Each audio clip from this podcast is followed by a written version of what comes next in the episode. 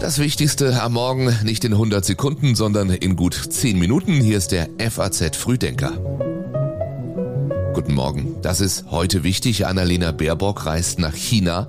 Klimaaktivisten demonstrieren in Berlin und die Raumsonde JUICE bricht zum Jupiter auf. Geschrieben hat das alles für den Newsletter Patrick Schleret.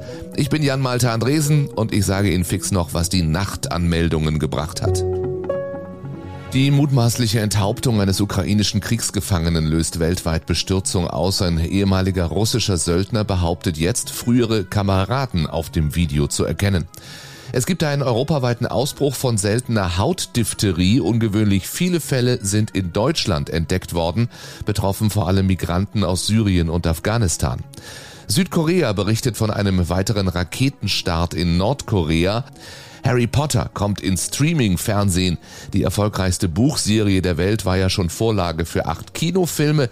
Jetzt kündigt der US-Streaming-Dienst HBO eine TV-Adaption der Romane an. Es dürfte einer der schwierigsten Besuche für sie sein, seit Annalena Baerbock Außenministerin ist. Heute kommt sie in China an. Und das nur wenige Tage nach den umstrittenen Äußerungen von Frankreichs Präsident Macron. Der rief in China ja zu größerer Souveränität Europas auf und sagte, ein Taiwan-Konflikt sei nicht unsere Krise. Baerbock hat jetzt die Chance, das Bild von Europa wieder gerade zu rücken. Das sagt der für Außenpolitik zuständige stellvertretende Vorsitzende der Unionsfraktion Johann Wadefuhl. Und weiter, Lasst uns Macron zustimmen darin, dass er sagt, wir wollen uns selber wieder mehr zutrauen, wir haben eigene europäische Interessen. Trotzdem, wir machen das gemeinsam mit unseren Verbündeten, wir machen das zusammen mit den USA. Im Mittelpunkt des Besuchs heute in China sollen die deutsch-chinesischen Beziehungen stehen, außerdem die chinesische Rolle im Ukraine-Krieg und die Lage in der Straße von Taiwan, über die sich das Auswärtige Amt gestern besorgt zeigte. Von allen Beteiligten in der Region erwarten wir natürlich, dass sie zu Stabilität und Frieden ähm, beitragen. Das gilt ebenso äh, für die Volksrepublik China. Und wir sind, äh, haben den Eindruck, dass äh, Maßnahmen wie militärische Drohgebärden diesem Ziel entgegenstehen und das Risiko unbeabsichtigter militärischer Zusammenstöße ähm, erhöhen. So eine Sprecherin des Auswärtigen Amts gestern, kurz bevor Annalena Baerbock ins Flugzeug gestiegen ist. Hören Sie dazu auch den aktuellen FAZ-Podcast für Deutschland. Das Thema französische Machtfantasien. Macron hat sich maximal beschädigt. Und es gibt gleich noch eine Sache, die die Außenministerin in China erklären muss. Es geht um den geplanten Einstieg Chinas beim Hamburger Hafen. Der könnte nämlich platzen. Lange wurde im Herbst ja über den Einstieg der chinesischen Reederei Costco am Hafenterminal Toller Ort diskutiert. Am Ende schien der Deal nur noch Formsache.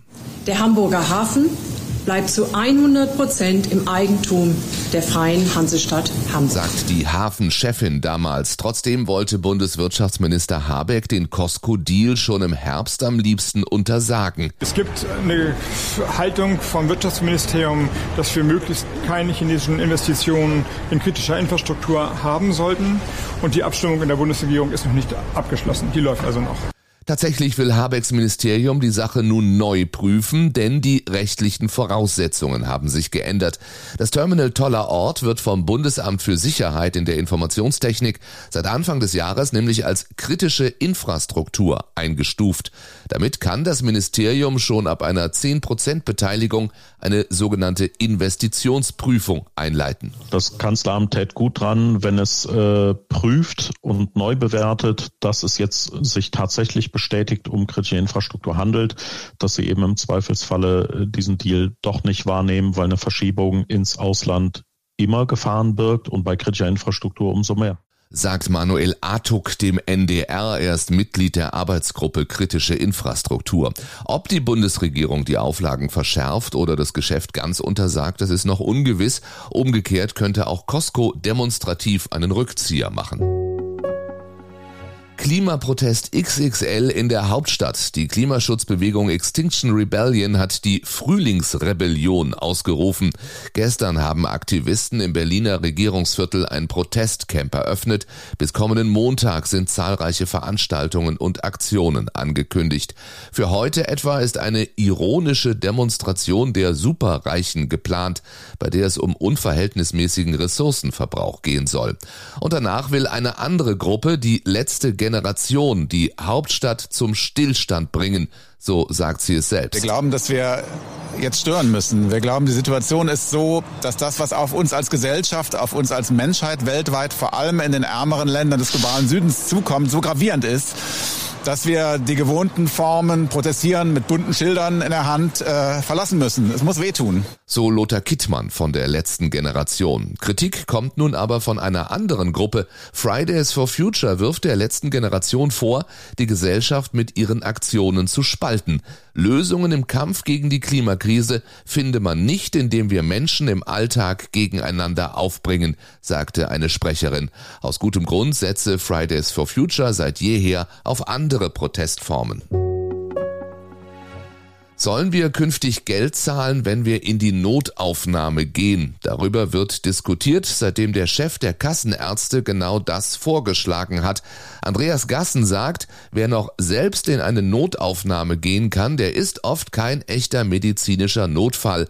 Und das kostet die Solidargemeinschaft unterm Strich viel Geld. Es ist äh, auf Dauer nicht durchführbar, dass jeder gemäß eigener Einschätzung sich zum Notfall erklärt und dann äh, auch zu Unzeiten verschiedene Bereiche des äh, Bereitschaftsdienstes oder des Notdienstes äh, adressiert. So Gassen im ZDF. Seine Idee stößt aber auf breite Ablehnung. Von einem massenhaften Missbrauch der Notaufnahmen könne keine Rede sein, sagt der Vorstand der Deutschen Stiftung Patientenschutz. Und der Chef der Vereinigung der Notfallärzte Divi, Felix Walcher, sagte auch im ZDF, Das ist ein falsches Signal für den Patienten, der ja Hilfe suchend sich an die Notaufnahme wendet. Gesetzt den Fall, er hat Sorge davor, dass er eine Gebühr bezahlen muss und wendet sich vielleicht nicht mit einer beispielsweise lebensbedrohlichen Erkrankung an die Notaufnahme und geht wieder nach Hause oder geht gar zu keinem Arzt, dann wäre das eventuell katastrophal für den Patienten. Bundesgesundheitsminister Lauterbach hat der Idee von Kassenärztechef Gassen schon eine Absage erteilt. Zwar werde intensiv über die Neustrukturierung der Notfallversorgung diskutiert, eine Gebühr sei jedoch nicht im Gespräch, weshalb der Vorschlag keine Aussicht auf Umsetzung habe. 4, 3, 2, 1, top! Allumage P120. So wird es heute um 14.15 Uhr und eine Sekunde unserer Zeit klingen, wenn am Raumfahrtbahnhof Kourou die europäische Jupiter-Sonde JUICE startet. Und das wird eine lange Reise. Acht Jahre braucht JUICE, um die Jupitermonde zu erreichen. Europa, Ganymed und Callisto sind das Ziel dieser europäischen Mission. Mit der Mission möchte man bestimmte zentrale Fragen beantworten, äh, wie das Sonnensystem entstanden ist, wie die Gasriesen entstanden sind ähm, und auch, ob Leben auf den Jupitermonden äh, möglich wäre sagt Angela Dietz in der ARD. Sie arbeitet für die Europäische Raumfahrtagentur ESA in Darmstadt, von wo aus die Sonde gesteuert wird. Es ist die erste eigenständige Mission Europas ins äußere Sonnensystem. Auf dem Weg dahin wird die Raumsonde mehrfach an der Erde sowie an Mond und Venus Schwung holen. 2031 soll JUICE am Jupiter eintreffen. Vier Jahre später wird die Sonde im Orbit um den Ganymed abstürzen, wenn der Treibstoff ausgeht.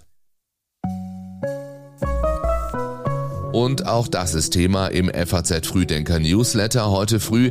Die MeToo-Vorwürfe gegen Gérard Depardieu. Der benimmt sich seit Jahren rücksichtslos am Set. Das weiß man. Er weiß, dass er kommt, wann er will, nicht selten betrunken ist, dass er seinen Text nicht auswendig lernt, sondern per In-Ear-Kopfhörer souffliert bekommt oder ihn von Spickzetteln abliest. Nun aber werden Gérard Depardieu sexuelle Übergriffe vorgeworfen. Was dem Schauspieler zur Last gelegt wird, das lesen Sie online online. Den Link finden Sie auch in den Show Notes zu diesem Podcast.